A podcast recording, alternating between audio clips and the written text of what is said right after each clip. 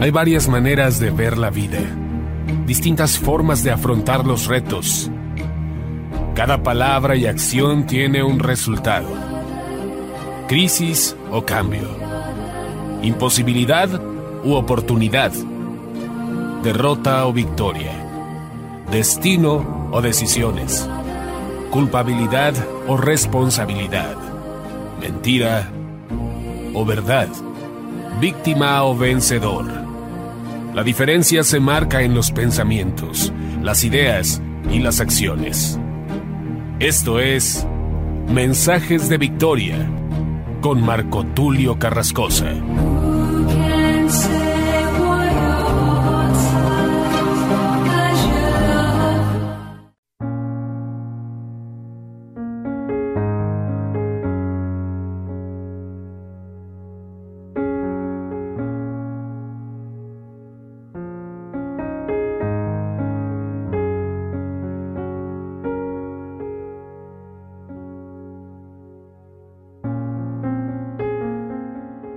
Bendiciones a todos. Qué alegría poderles saludar nuevamente a través de la radio, a través de internet y poder llegar hasta ustedes para compartirles el poderoso mensaje de la palabra de Dios.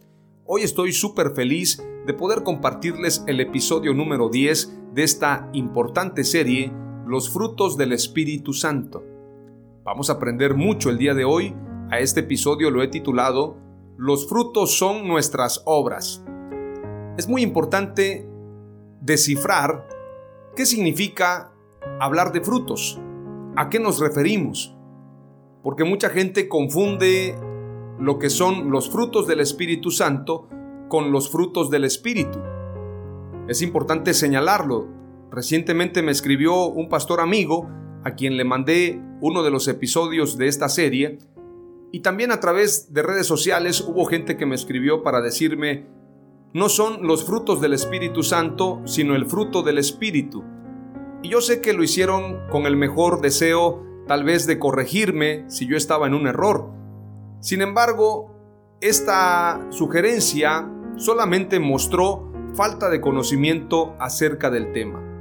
Hay gente que piensa que es correcto decir el fruto del Espíritu Santo refiriéndonos a Gálatas 5:22 y cuando hablamos de los frutos del Espíritu Santo, refiriéndonos a toda la escritura, es allí cuando no hay claridad y para muchos pareciera que nosotros estamos en un error.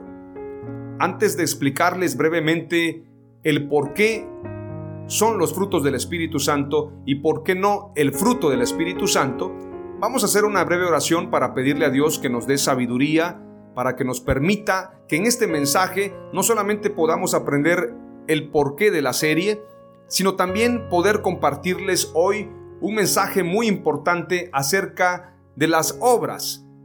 Y tenemos que replantear también ese tema porque muchos se quedaron con la visión de Martín Lutero acerca de que somos salvos por gracia, somos salvos por fe, no por obras. Sin embargo, la escritura dice claramente que una fe sin obras es muerta. Tenemos que identificar a qué se refiere la escritura y no poner a un lado la importante enseñanza de Jesús acerca de los frutos, porque los frutos son nuestras obras. Vamos a orar a Dios. Padre amado, te doy gracias en el nombre de Jesús por este tiempo. Gracias por tu palabra. Gracias por la oportunidad que me das de poder compartir este mensaje. Te pido que me des sabiduría, inteligencia, revelación. Te ruego, Señor, que bendigas a cada persona que me escucha a través de la radio y a través de internet. Concédeme éxito en todo lo que estoy haciendo para predicar tu palabra. Concédeme éxito a través de diferentes medios. Y cuando hablo de éxito, amado Dios, no me refiero a un éxito personal, sino éxito en completar la tarea que tú me encomendaste. Que todo sea para gloria y honra de tu nombre en el nombre poderoso de Jesús, bendícenos y bendice a las multitudes. Aleluya. Amén. Gloria a Dios. Estamos comenzando entonces este mensaje tan importante y quiero compartirte entonces lo que significa Gálatas 5:22 y lo que significa hablar de las obras pero sobre todo entender lo que son los frutos del Espíritu Santo. Gálatas 5:22, que es el pasaje que utilizan muchos para descifrar o para interpretar acerca del fruto del Espíritu, y ellos dicen que este pasaje se refiere al fruto del Espíritu Santo. Entonces, cuando nosotros decimos los frutos del Espíritu Santo, ellos van a Gálatas 5:22 y 23 y piensan que la interpretación nuestra no es la correcta. Sin embargo, tenemos que discernir, tenemos que entender lo que significa Gálatas 5:22. Ahora les voy a explicar. Gálatas 5:22 dice, vamos a leerlo en la versión normal o en la versión clásica Reina Valera, pero luego también vamos a leerlo en hebreo y en griego. Vamos a comenzar por el griego y luego nos vamos a ir al hebreo. Vamos a leer primero la versión Reina Valera. Dice la escritura, mas el fruto del Espíritu es amor, gozo, paz, paciencia, benignidad, bondad, fe, mansedumbre, templanza. Contra tales cosas no hay ley. La gente dice, no es los frutos del Espíritu o los frutos del Espíritu Santo, sino el fruto del Espíritu. Y entonces tienen que escuchar atentamente lo que voy a decirles.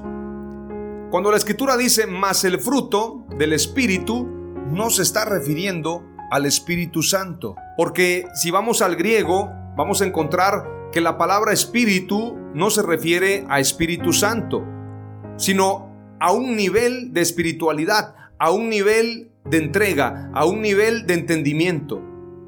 Una persona espiritual es una persona de un nivel alto. Y la escritura dice, más el fruto del Espíritu, pero no se está refiriendo al Espíritu Santo. Y les voy a explicar por qué. Vayamos a lo que dice la traducción en el griego. Hay una forma de estudiar la Biblia en la Biblia interlineal del Nuevo Testamento. Es una aplicación o usted puede entrar a internet y busca Biblia interlineal del Nuevo Testamento. Hace mucho tiempo los pastores se compraban Biblias que venían en griego, precisamente la Biblia interlineal de manera escrita o impresa. Y es muy importante, si la puedes tener en casa, es muy valiosa. Sin embargo, hoy en día, a través del Internet podemos tener acceso a toda esta información. Leamos lo que dice Gálatas 5:22. Mas el fruto del Espíritu es amor, gozo, paz, paciencia, benignidad, bondad, fe. En la palabra Espíritu, precisamente hay una traducción griega y esta traducción griega ahora la vamos a leer. En el griego antiguo, neumatos es la palabra, pero si lo buscamos en el griego moderno, precisamente es la palabra niuma. Se dice como con una P, niuma es una forma de pronunciarlo en el griego, Niuma. Prácticamente es la forma de pronunciarlo. Pero más allá de la pronunciación, lo que significa esa palabra es espíritu. Pero no se está refiriendo a Espíritu Santo. Es decir, Gálatas 5:22 no nos está hablando acerca del Espíritu Santo. El fruto del Espíritu, eso es lo que está diciendo la escritura, en griego Niumatos o bien niuma en el griego moderno se está refiriendo a espíritu y espíritu tiene también una manera de decirse en el hebreo. Por esto tenemos que entender primero lo que significa espíritu y luego vamos a entender lo que significa Espíritu Santo. Veamos lo que dice la escritura en Gálatas 5:22 en la versión Kadosh, que es una versión con palabras en hebreo. Dice la escritura, pero el fruto del ruaj es amor, alegría, shalom, para referirse a la paz, paciencia, amabilidad, bondad, fidelidad. Esta palabra ruaj también tiene un significado. Al igual que la palabra niuma y la palabra ruaj, se están refiriendo a lo mismo, a espíritu, pero no es el Espíritu Santo, sino a un nivel de espiritualidad a una entrega total en espíritu. Veamos lo que dice Juan capítulo 4 y verso 24. Y dice, Yahweh es Ruach, por decir Dios es espíritu. Y los adoradores tienen que adorarlo en el ruaj y verdaderamente, es decir, en el espíritu. Y los adoradores tienen que adorarlo en espíritu y en verdad. Pero para hablar de la palabra Espíritu Santo, nos vamos a dar cuenta que en el griego, como en el hebreo, la pronunciación es otra totalmente. Entonces tenemos que aprender que Gálatas 5:22 no se refiere al Espíritu Santo, sino al Espíritu, a un nivel de espiritualidad. Antes de compartirte lo que significa Espíritu Santo, pronunciado en el griego y en el hebreo, y en este sentido, obviamente, más que un significado, el Espíritu Santo es Dios mismo. Lo que quiero decirte es la manera en la que se pronuncia y cómo se explica en el griego y en el hebreo. No se escribe igual y sobre todo si vamos a hablar del Espíritu Santo, tenemos que ponerlo en mayúsculas y tenemos que ponerlo como es, Espíritu Santo. Porque una cosa es espíritu y otra cosa es Espíritu Santo, para referirse al Espíritu de Dios, al Espíritu de nuestro Señor Jesucristo. ¿Qué significa ruaj para que lo entendamos también en el hebreo? Esta expresión se ha vuelto bastante popular en el movimiento mesiánico y de raíces hebreas en las últimas décadas. Hay muchos predicadores que utilizan la palabra ruaj. Sabemos que es una expresión compuesta, por un lado tenemos el ruaj, que es traducido como el espíritu, y por otro lado tenemos kodesh, que es traducido como santo o santificado. Tal vez la parte más simple sea explicar primero que kodesh no significa santo, sino más bien separado.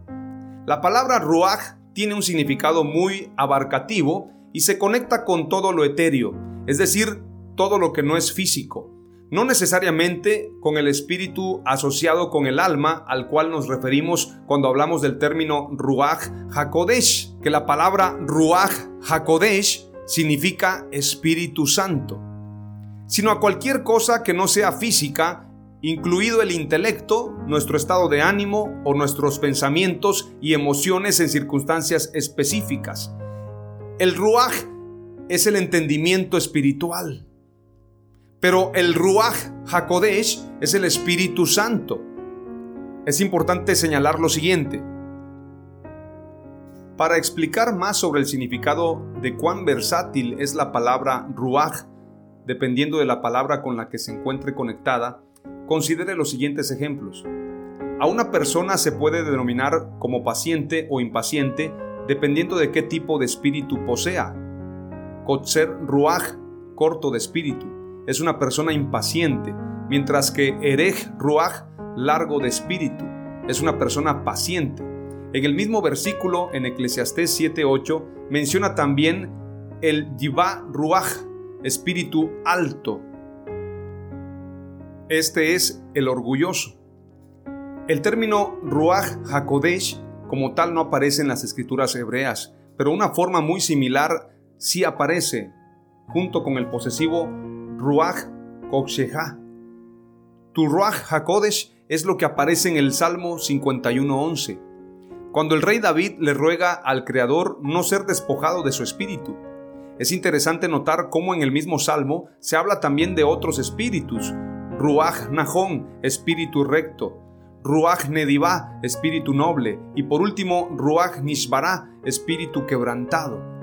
Por esto Gálatas 5:22 habla de espíritu, pero no está hablando de Espíritu Santo. Por esto los frutos del Espíritu Santo, que es el nombre de esta serie, no está basado en el fruto del Espíritu Santo, que es Gálatas 5:22, sino en toda la escritura. Es importante señalar Mientras que es cierto que existe tal cosa como el Espíritu de Dios, Ruach Elohim, y sabemos que como seres humanos lo podemos poseer, es importante tener en cuenta, a la luz de los ejemplos presentados en este artículo, que el Ruach no debe mirarse necesariamente como el término místico, desconcertante, sino que se debe reflejar en nuestro carácter, emociones y temperamento. A esto se refiere el Ruach. Y el Ruach HaKodesh se refiere al Espíritu Santo. Veamos lo que dice la Escritura en Mateo 3:11, que es un pasaje muy famoso cuando la Escritura dice, en verdad yo les bautizo en agua para que ustedes se vuelvan del pecado, a Dios para que se arrepientan, en otra versión. Pero el que viene detrás de mí, que es más poderoso que yo, yo no soy digno siquiera de llevar sus sandalias, Él los sumergirá, o bien Él los bautizará en Espíritu Santo y fuego. Pero ahora voy a leerles en la versión Kadosh, o como dicen algunos pastores y teólogos, la versión Kadoshina, así dicen algunos. Voy a leerles entonces Mateo 3:11. Es verdad que yo los sumerjo en agua para que ustedes se vuelvan del pecado a Yahweh, pero el que viene detrás de mí, que es más poderoso que yo, yo no soy digno siquiera de llevar sus sandalias, él los sumergirá en el Ruach HaKodesh y fuego. Eso es hablar del Espíritu Santo. Ruach HaKodesh, no Ruach solamente. Por lo tanto, tenemos que entender a qué nos referimos con el nombre de esta serie. Ahora, también es importante descifrar lo que significa fruto y lo que significa frutos. Porque fruto, en base a lo que dice Gálatas 5:22, tiene una explicación en el griego, en el hebreo. Sin embargo, frutos se está refiriendo a obras. Por esto el mensaje de hoy, los frutos son las obras. Los frutos son nuestras obras. Veamos la explicación de Gálatas 5:22 en el griego también para que entendamos este significado. Vamos a leer el mismo pasaje, Gálatas 5:22. Dice la escritura, mas el fruto del Espíritu. Pero vamos a buscar la palabra fruto en esta Biblia interlineal y la palabra fruto se dice carpos en el griego. Y precisamente carpos está refiriéndose a fruto, pero esta palabra tiene un significado, porque muchos cuando escuchan la palabra fruto se imaginan una fruta o un fruto, un limón, una naranja, una manzana. La palabra fruto también tiene un significado y tenemos que entenderlo. La palabra fruto en el griego es carpos y significa lo que resulta en beneficio, descendencia, lo que resulta, el resultado. Es importante señalar también lo que dice Mateo 7:16. Al decir por sus frutos, se refiere a lo que el hombre hace y los resultados de ello. Entonces, el resultado, en el caso de la palabra carpos del griego, se refiere al resultado de una vida espiritual. Es una persona que tiene amor, gozo, paz, paciencia, benignidad, bondad, fe, mansedumbre, templanza. Ese es el resultado. Sin embargo, en Mateo 7:16, si lo comparamos con la Biblia interlineal, la palabra frutos no es la misma que utiliza precisamente en Gálatas 5:22. En Gálatas 5:22 se utiliza la palabra carpos. Y en Mateo 7:16 ahora mismo te voy a mostrar cómo se pronuncia. Carpos en el griego, la palabra fruto. Y en el caso de la palabra frutos, se pronuncia así. Craspedon. Frutos craspedon. Carpos, fruto. Fruto tiene un significado, como lo expliqué, es el resultado de una espiritualidad. Carpos es espiritualidad. Craspedon son frutos a través de nuestras acciones. Por esto tenemos que diferenciar Gálatas 5:22 con Mateo 7:16. Los frutos del Espíritu Santo, las acciones que nosotros realizamos cuando estamos espiritualmente conectados con el Espíritu Santo y el resultado de una vida espiritual, como lo señala Gálatas 5:22. Quiero ser lo más claro posible porque quiero hablar precisamente de lo que son los frutos si no tenemos en claro el significado de las palabras, estamos totalmente perdidos. Tenemos que estudiar la Biblia en el griego y en el hebreo para comprender las sagradas escrituras. Tenemos que tener claridad en el mensaje. Mas el fruto del Espíritu está hablando de un resultado. Está hablando precisamente de lo que resulta de una vida espiritual. Y esto es carpos, la palabra fruto, lo que resulta en beneficio. Mateo 7:16, craspedón.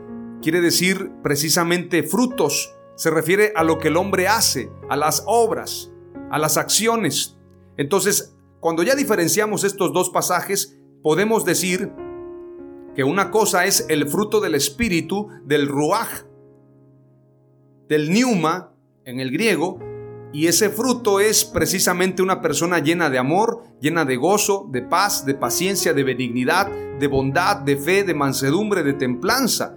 Contra tales cosas no hay ley, porque la persona que está viviendo en ese resultado, en ese nivel de espiritualidad, es una persona que se va a conducir con éxito, una persona que vivirá conforme al Espíritu Santo. Ahora, las obras son necesarias. Esa palabra craspedon es una palabra en griego que se refiere a frutos y se refiere precisamente a ese resultado de una vida llena de acciones. Es decir, yo realizo obras para Dios porque estoy comprometido con Él. No porque tenga que hacerlas, no por obligación, sino porque soy una persona llena del Espíritu Santo y entonces realizo obras para ayudar a los demás, para amar a mi prójimo, para hacer luz. Y las obras son necesarias, pese a lo que se enseñó en la Reforma, que no somos salvos sino por fe y por gracia, y se hizo a un lado las obras, esto nos afectó en nuestro crecimiento. La iglesia se enfocó solamente a la salvación, pero abandonó el activismo, el activismo social, el activismo de la compasión. Y el mayor reclamo del Señor en Mateo 25 es qué hicimos con la gran encomienda de ser luz en la tierra. Es importante señalarlo. Después de haberte explicado todo esto para que te queden claro el por qué los frutos del Espíritu Santo, quiero antes de adentrarme a los pasajes bíblicos decirte que la palabra niuma es espíritu, pero cuando mencionamos Espíritu Santo, precisamente en el griego vamos a encontrar una palabra diferente, niuma tu aion, en el griego, para referirse a Espíritu Santo. Ruach HaKodesh en el hebreo. Entonces, espíritu en el hebreo es Ruach, en el griego es Niuma. Espíritu Santo en el hebreo es Ruach HaKodesh y en el griego es Niuma tu Ayon. Entonces tenemos que tener ese cuidado de interpretación. Me voy a ir rápidamente en el nombre de Jesús. Ahora a los pasajes bíblicos que les voy a compartir. Los frutos son las obras y en ese enfoque los frutos y las obras son visibles o manifiestas. Veamos qué significa fruto y frutos. Lo hemos dicho, lo he mencionado. Fruto es el resultado. En este caso, Niuma es una persona que vive en el espíritu, una persona que vive en el ruaj, es un adorador en espíritu y en verdad, es una persona espiritual, es una persona en un alto nivel de espiritualidad.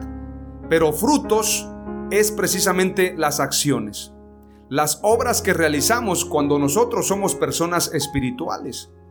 Y es importante entonces, una vez que lo hemos diferenciado, poder comprender la escritura. Vamos a ir a Santiago capítulo 3 y verso 13.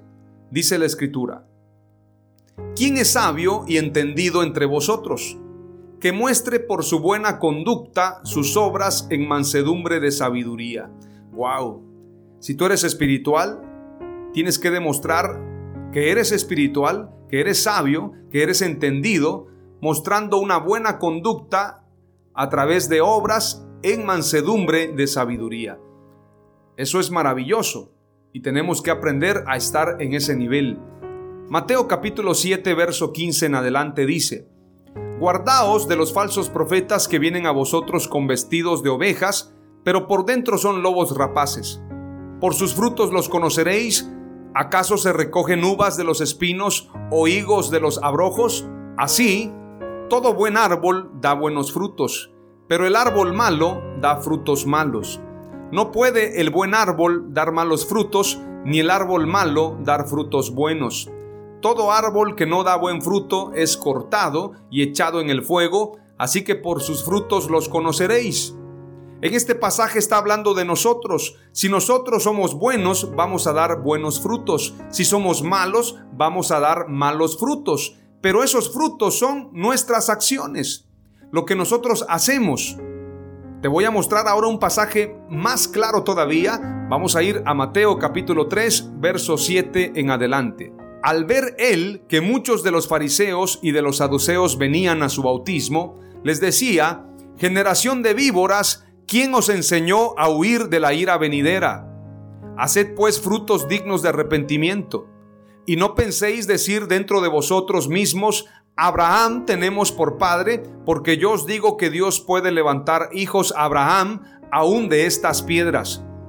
Y ya también el hacha está puesta a la raíz de los árboles. Por tanto, todo árbol que no da buen fruto es cortado y echado en el fuego. Yo a la verdad os bautizo en agua para arrepentimiento, pero el que viene tras mí, cuyo calzado yo no soy digno de llevar, es más poderoso que yo él los bautizará en Espíritu Santo y fuego. Su aventador está en su mano y limpiará su era, y recogerá su trigo en el granero y quemará la paja en fuego que nunca se apagará.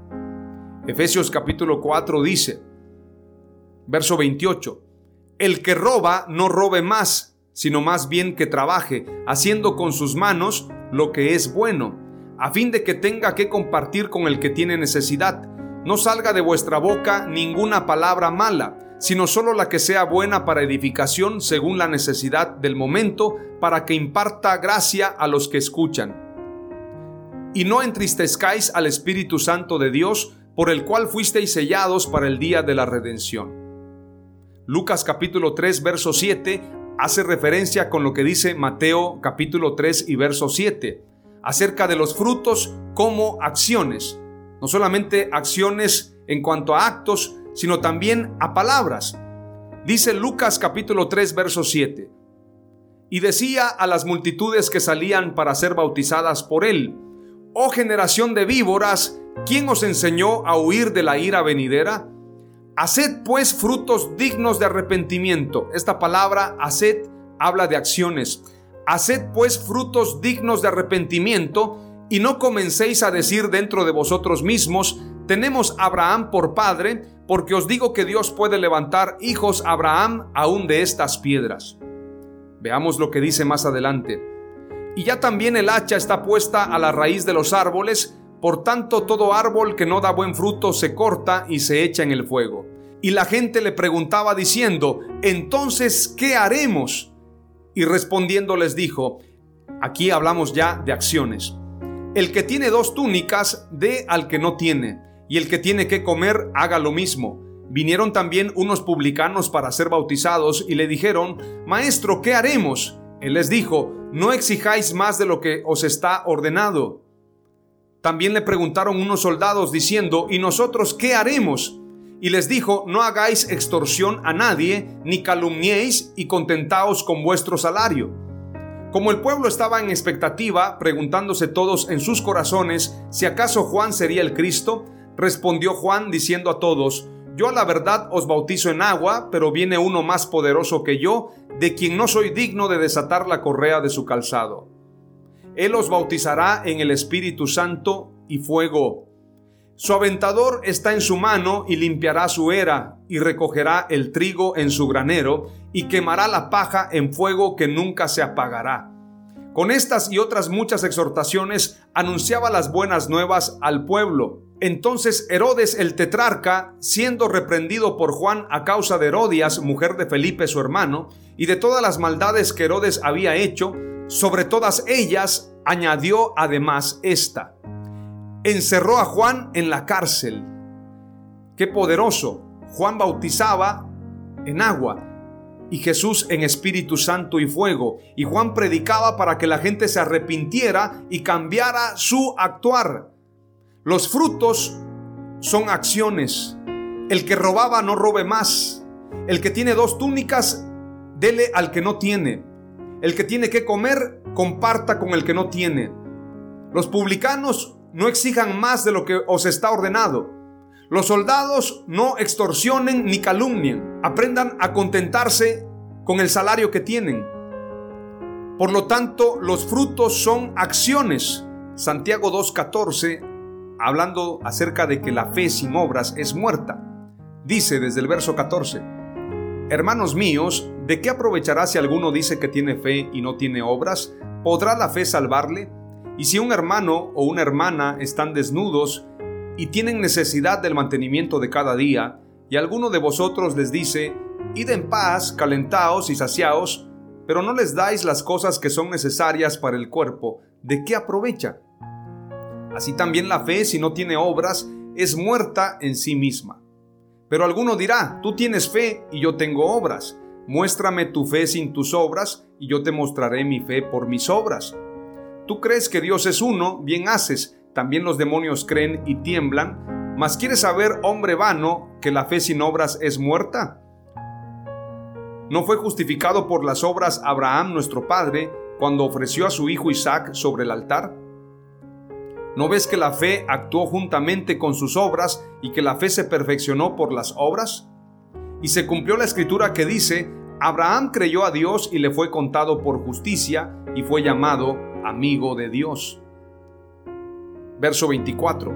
Vosotros veis pues que el hombre es justificado por las obras y no solamente por la fe. Asimismo también Raab la ramera no fue justificada por obras cuando recibió a los mensajeros y los envió por otro camino, porque como el cuerpo sin espíritu está muerto, así también la fe sin obras está muerta. Jesús dijo, Vosotros sois mis amigos si hacéis lo que yo os mando. Porque tenemos que actuar, tenemos que hacer obras. Deberíamos hacer un replanteamiento al tema de las obras. Si bien no somos salvos por obras, una fe sin obras es muerta. Veamos lo que dice Mateo 25 y este es un pasaje de exhortación, de llamado. Mateo 25, verso 31 en adelante dice, Cuando el Hijo del Hombre venga en su gloria y todos los santos ángeles con él, entonces se sentará en su trono de gloria y serán reunidas delante de él todas las naciones, y apartará los unos de los otros como aparta el pastor las ovejas de los cabritos. Y pondrá las ovejas a su derecha y los cabritos a su izquierda. Entonces el rey dirá a los de su derecha, Venid, benditos de mi Padre, heredad el reino preparado para vosotros desde la fundación del mundo. Porque tuve hambre y me disteis de comer, tuve sed y me disteis de beber, fui forastero y me recogisteis, estuve desnudo y me cubristeis, enfermo y me visitasteis, en la cárcel y vinisteis a mí. Entonces los justos le responderán diciendo, Señor, ¿cuándo te vimos hambriento y te sustentamos o sediento y te dimos de beber? ¿Y cuando te vimos forastero y te recogimos o desnudo y te cubrimos? ¿O cuando te vimos enfermo o en la cárcel y vinimos a ti? Y respondiendo el rey les dirá, de cierto os digo que en cuanto lo hicisteis a uno de estos mis hermanos más pequeños, a mí lo hicisteis. Luego viene la versión de aquellos que no cumplieron con este mandato, con ser luz de la tierra. Entonces dirá también a los de la izquierda, Apartaos de mí, malditos, al fuego eterno preparado para el diablo y sus ángeles, porque tuve hambre y no me disteis de comer, tuve sed y no me disteis de beber, fui forastero y no me recogisteis, estuve desnudo y no me cubristeis, enfermo y en la cárcel y no me visitasteis. Entonces también ellos le responderán diciendo, Señor, ¿cuándo te vimos hambriento, sediento, forastero, desnudo, enfermo o en la cárcel y no te servimos? Entonces les responderá diciendo, De cierto os digo que en cuanto no lo hicisteis a uno de estos más pequeños, tampoco a mí lo hicisteis. E irán estos al castigo eterno y los justos a la vida eterna. Esto es lo que dice la escritura, que el árbol que no da fruto es cortado y echado en el fuego. Y el fruto del Espíritu Santo, los frutos del Espíritu Santo son acciones. Tenemos que actuar. Tenemos que demostrar con obras que verdaderamente estamos llenos del Espíritu Santo. La primera palabra clave es, las obras y los frutos son visibles. Por esto la escritura dice que lo que hacemos es motivo también de alabanza. Veamos lo que dice la escritura en un pasaje que es clave para hablar acerca de ser luz. Mateo 5:16 dice, Así brille vuestra luz delante de los hombres, para que vean vuestras buenas acciones y glorifiquen a vuestro Padre que está en los cielos. Las buenas obras tienen que verse. Muéstrame tu fe sin obras, y yo te mostraré mi fe por mis obras, como dice Santiago. Es importante meditar en esto. Además hay un pasaje de los amigos del paralítico cuando rompieron el techo. Dice la escritura, y Jesús viendo la fe de ellos, al joven le dijo, levántate y anda, toma tu lecho y anda. Viendo la fe de ellos, ¿cómo puedo ver la fe de alguien? A través de las acciones, a través de las obras. Yo no puedo hablar de fe si no tengo obras. Primer palabra clave, guárdatela en el corazón, es la siguiente. Las obras y los frutos son visibles. Así como un árbol da frutas, da frutos y están visibles, de esa manera nuestras obras tienen que estar visibles. Y un pasaje clave que tienes que tener en casa es Mateo 5:16. Así brille vuestra luz delante de los hombres para que vean vuestras buenas acciones y glorifiquen a vuestro Padre que está en los cielos. Voy a compartirte ahora la segunda palabra clave.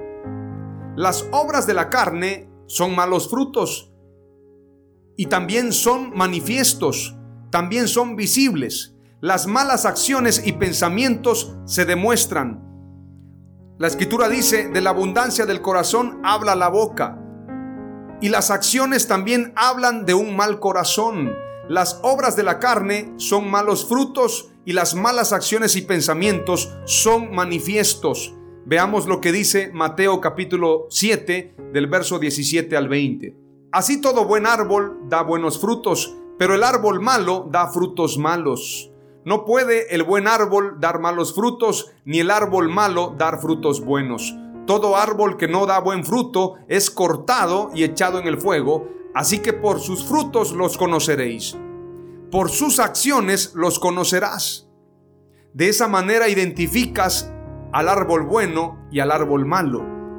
El que da buenos frutos, el que tiene buenas acciones, es un buen árbol. Es imposible que un árbol bueno dé frutos malos y un árbol malo dé frutos buenos. Es imposible.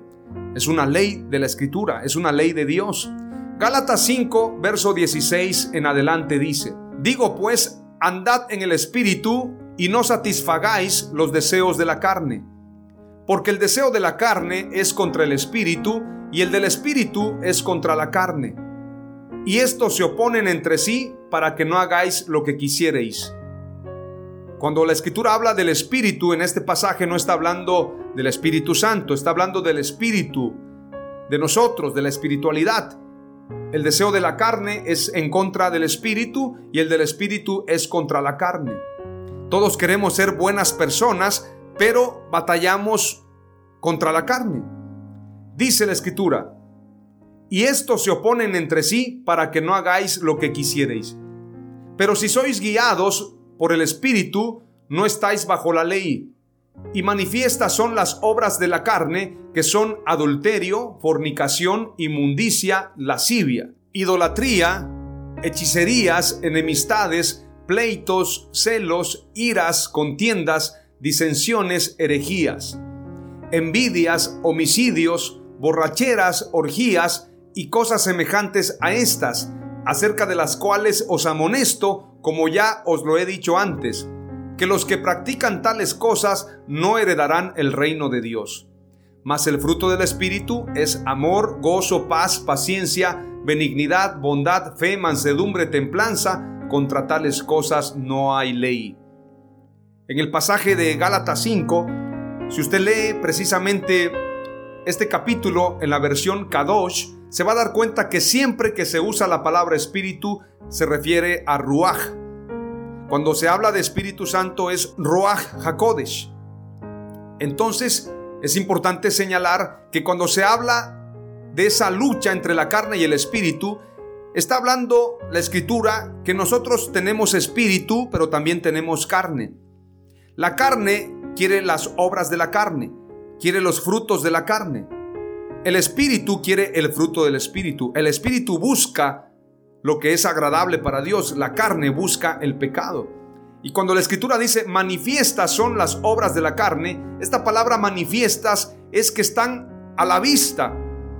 No hay que buscarlas, allí están. Están visibles.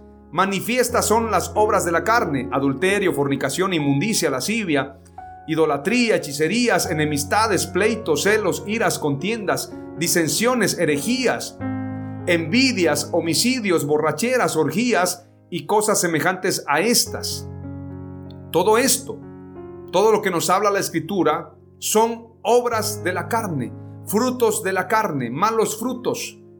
Y la escritura dice que los que practican tales cosas no heredarán el reino de Dios. Por lo tanto, tenemos que arrepentirnos y dar buenos frutos.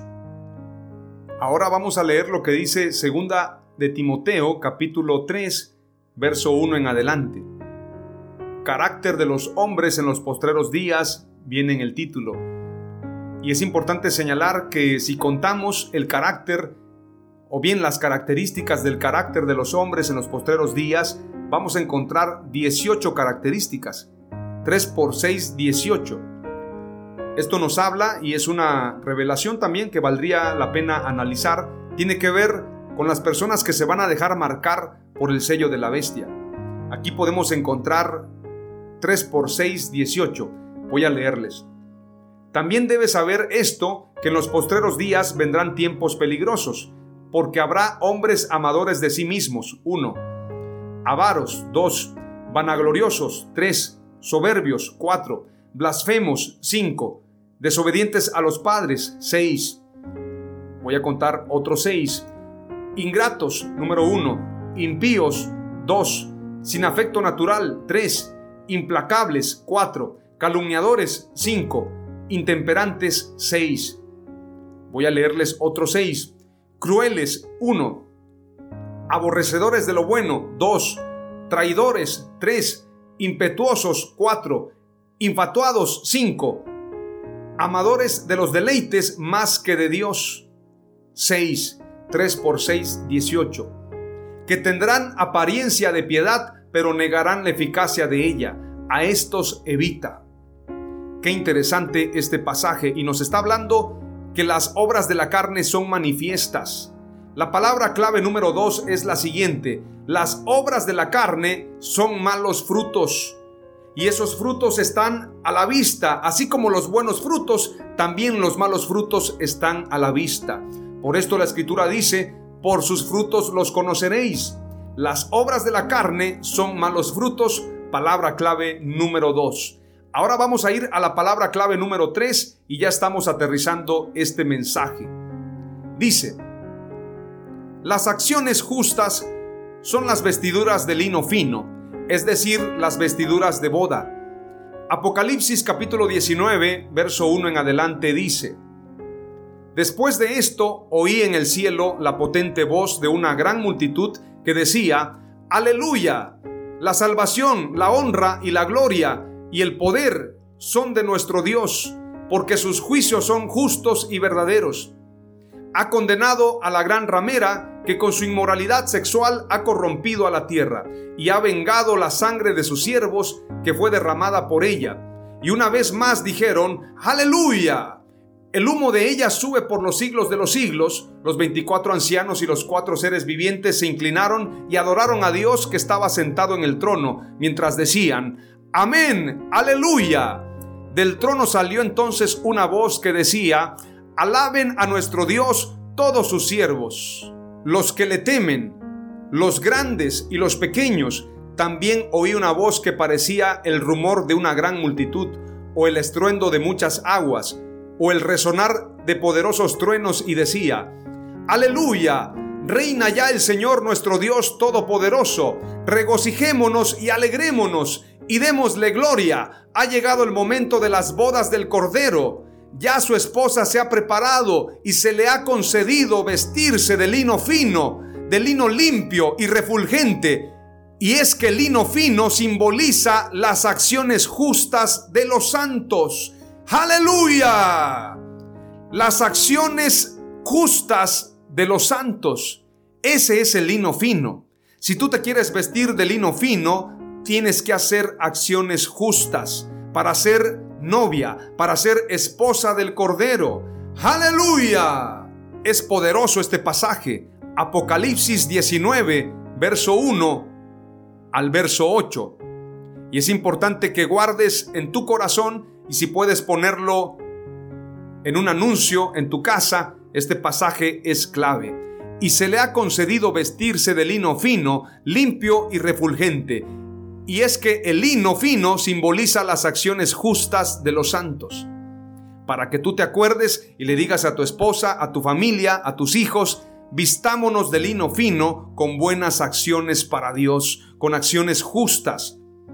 Mateo 5:16 dice, Así brille vuestra luz delante de los hombres para que vean vuestras buenas acciones y glorifiquen a vuestro Padre que está en los cielos. Primera de Juan 5, verso 3 al verso 4 dice, Pues este es el amor de Dios, que guardemos sus mandamientos y sus mandamientos no son gravosos. Porque todo lo que es nacido de Dios vence al mundo y esta es la victoria que ha vencido al mundo, nuestra fe. Y como les he dicho, la fe sin obras es muerta. Los frutos tienen que estar visibles, las acciones tienen que mostrarse, las acciones justas tienen que verse. Veamos lo que dice uno de los libros que nos hablan de fe de manera magistral. Hebreos capítulo 11. Dice la escritura, Ahora bien, la fe es la garantía de lo que se espera, la certeza de lo que no se ve Gracias a ella fueron aprobados los antiguos. Qué poderoso. Gracias a ella fueron aprobados los antiguos. Es decir, sin fe es imposible agradar a Dios. Sin acciones no podemos agradar a Dios. Nuestra vida tiene que estar llena de acciones para Dios, acciones justas que son el lino fino. Veamos lo que dice en el verso 3. Por la fe entendemos que el universo fue formado por la palabra de Dios, de modo que lo visible no provino de lo que se ve. Por la fe Abel ofreció a Dios un sacrificio más aceptable que el de Caín, por lo cual recibió testimonio de ser justo. ¿Qué hizo Abel? Presentar una ofrenda, una acción. Pues Dios aceptó su ofrenda y por la fe Abel, a pesar de estar muerto, habla todavía.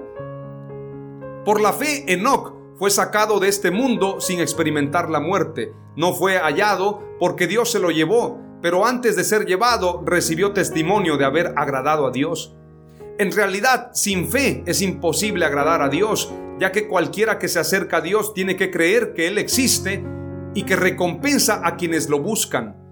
Por la fe Noé, advertido sobre cosas que aún no se veían, con temor reverente construyó un arca para salvar a su familia. Por esa fe condenó al mundo y llegó a ser heredero de la justicia que viene por la fe.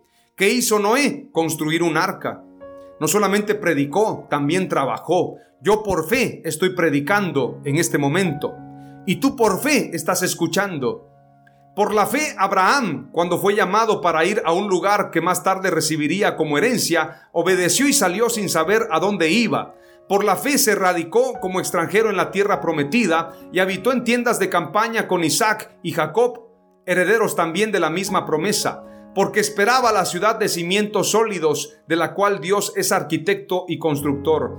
Por la fe, Abraham, a pesar de su avanzada edad y de que Sara misma era estéril, recibió fuerza para tener hijos, porque consideró fiel al que había hecho la promesa. Así que de este solo hombre, ya en decadencia nacieron descendientes numerosos como las estrellas del cielo e incontables como la arena a la orilla del mar. Verso 13 dice, Todos ellos vivieron por la fe y murieron sin haber recibido las cosas prometidas. Más bien las reconocieron a lo lejos y confesaron que eran extranjeros y peregrinos en la tierra. Al expresarse así, claramente dieron a entender que andaban en busca de una patria si hubieran estado pensando en aquella patria de donde habían emigrado, habrían tenido oportunidad de regresar a ella. Antes bien anhelaban una patria mejor, es decir, la celestial. Por lo tanto, Dios no se avergonzó de ser llamado su Dios y les preparó una ciudad. Por la fe, Abraham, que había recibido las promesas, fue puesto a prueba y ofreció a Isaac su hijo único. A pesar de que Dios le había dicho, tu descendencia se establecerá por medio de Isaac, consideraba Abraham que Dios tiene poder hasta para resucitar a los muertos y así, en sentido figurado, recobró a Isaac de entre los muertos. Por la fe, Isaac bendijo a Jacob y a Esaú, previendo lo que les esperaba en el futuro. Por la fe Jacob, cuando estaba a punto de morir, bendijo a cada uno de los hijos de José y adoró apoyándose en la punta de su bastón. Sigamos leyendo lo que dice Hebreos 11. Por la fe José, al fin de su vida, se refirió a la salida de los israelitas de Egipto y dio instrucciones acerca de sus restos mortales. Por la fe Moisés, recién nacido, fue escondido por sus padres durante tres meses porque vieron que era un niño precioso y no tuvieron miedo del edicto del rey. Por la fe Moisés, ya adulto, renunció a ser llamado hijo de la hija del faraón, prefirió ser maltratado con el pueblo de Dios a disfrutar de los efímeros placeres del pecado. Consideró que el oprobio por causa del Mesías era una mayor riqueza que los tesoros de Egipto, porque tenía la mirada puesta en la recompensa. Por la fe salió de Egipto sin tener miedo a la ira del rey, pues se mantuvo firme como si estuviera viendo al invisible. Por la fe celebró la Pascua y el rociamiento de la sangre, para que el exterminador de los primogénitos no tocara a los de Israel. Por la fe el pueblo cruzó el mar rojo como por tierra seca, pero cuando los egipcios intentaron cruzarlo, se ahogaron. Por la fe cayeron las murallas de Jericó después de haber marchado el pueblo siete días a su alrededor. Por la fe la prostituta Raab no murió junto con los desobedientes, pues había recibido en paz a los espías. ¿Qué más voy a decir? Me faltaría tiempo para hablar de Gedeón, Barak, Sansón, Jefté, David, Samuel y los profetas los cuales por la fe conquistaron reinos, hicieron justicia y alcanzaron lo prometido, cerraron bocas de leones, apagaron la furia de las llamas y escaparon del filo de la espada. Sacaron fuerzas de flaqueza, se mostraron valientes en la guerra y pusieron en fuga a ejércitos extranjeros. Hubo mujeres que por la resurrección recobraron a sus muertos. Otros, en cambio, fueron muertos a golpes, pues para alcanzar una mejor resurrección no aceptaron que los pusieran en libertad. Otros sufrieron la prueba de burlas y azotes, e incluso de cadenas y cárceles. Fueron apedreados, aserrados por la mitad, asesinados a filo de espada, anduvieron fugitivos de aquí para allá, cubiertos de pieles de oveja y de cabra, pasando necesidades, afligidos y maltratados. El mundo no merecía gente así, anduvieron sin rumbo por desiertos y montañas, por cuevas y cavernas. Aunque todos obtuvieron un testimonio favorable mediante la fe, ninguno de ellos vio el cumplimiento de la promesa. Esto sucedió para que ellos no llegaran a la meta sin nosotros, pues Dios nos había preparado algo mejor. Si ellos tuvieron obras, cuanto y más nosotros, tenemos que actuar conforme al Espíritu Santo. Tenemos que tener frutos del Espíritu Santo. Todo Hebreos 11 nos habla de acciones, de actuar. La fe sin obras es muerta. Noé no construyó un arca ficticia. Abraham no mató a su hijo en el sentido, o no sacrificó a su hijo en sentido figurado o en pensamiento. Él iba a entregar a su hijo en ofrenda en una acción. Por lo tanto, tenemos que entender que las acciones son necesarias para mostrar los frutos. Voy a terminar con un pasaje magistral, con Juan capítulo 15. Jesús, la vid verdadera. Dice la escritura en el verso 1 en adelante. Yo soy la vid verdadera y mi Padre es el labrador. Todo pámpano que en mí no lleva fruto, lo quitará, y todo aquel que lleva fruto, lo limpiará para que lleve más fruto. Ya vosotros estáis limpios por la palabra que os he hablado. Permaneced en mí y yo en vosotros, como el pámpano no puede llevar fruto por sí mismo, si no permanece en la vid, así tampoco vosotros si no permanecéis en mí. Yo soy la vid, vosotros los pámpanos. El que permanece en mí y yo en él, éste lleva mucho fruto, porque separados de mí nada podéis hacer. Habla de acciones, nada podéis hacer. El que en mí no permanece será echado fuera como pámpano y se secará, y los recogen y los echan en el fuego y arden. Si permanecéis en mí y mis palabras permanecen en vosotros, pedid todo lo que queréis y os será hecho. En esto es glorificado mi Padre, en que llevéis mucho fruto y seáis así mis discípulos. Aleluya. Esto está hablando de acciones. Esto está hablando de actuar. La palabra clave número 3 es la siguiente. Los frutos del Espíritu Santo son nuestro testimonio de fe. De esa manera demostramos que somos hijos de Dios, que somos ovejas del buen pastor. Las tres palabras clave que te he compartido son, las obras y los frutos son visibles. Las obras de la carne son malos frutos y los frutos del Espíritu Santo son nuestro testimonio de fe. Aleluya, gloria a Dios. Padre amado, te doy gracias por esta palabra, gracias por este tiempo. Declaro, Señor, que daremos frutos conforme a tu Espíritu Santo. Te pedimos que nos des fuerzas, que nos des vitalidad y que apegados a ti como la vid verdadera y nosotros los pámpanos, podamos llevar mucho fruto y ese fruto permanezca para siempre. A ti la gloria, a ti la honra por todos los siglos. Amén. Aleluya.